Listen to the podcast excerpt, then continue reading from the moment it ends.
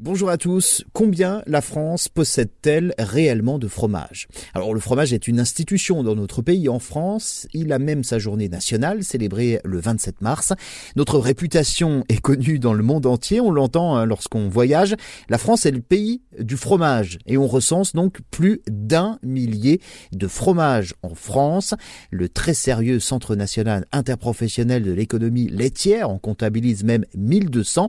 1200 fromages en France en donc les, fromages au lait cru, les pasteurisés, les fromages fermiers, industriels, affinés ou encore le fromage à tartiner. En plus, nous sommes le pays comptant le plus grand nombre de produits protégés par le fromage avec 45 AOC, les appellations d'origine contrôlée, 6 IGP, les indications géographiques protégées, et puis 6 labels rouges. En revanche, les Français ne sont pas les plus gros mangeurs de fromage au monde. On s'est fait détrôner donc euh, ces dernières années en 2016, nous mangions 27,2 kg de fromage par an et par personne.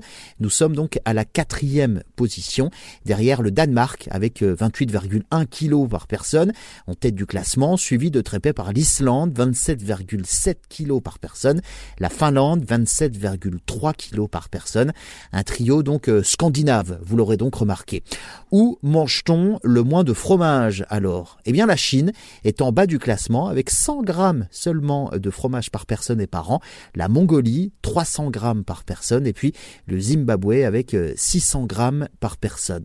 En 2017, la Chine avait même interdit pendant plusieurs semaines l'importation de fromage à pâte molle par peur de bactéries, mais cet événement n'a pas eu une grande incidence compte tenu de la faible consommation de cet aliment dans le pays. Ce qui est étonnant également, c'est que la France n'est pas le premier producteur de fromage. Non, ce sont les États-Unis les champions les Américains exportent peu mais produisent énormément, alors que la France produit aussi bien pour son commerce intérieur que pour l'exportation.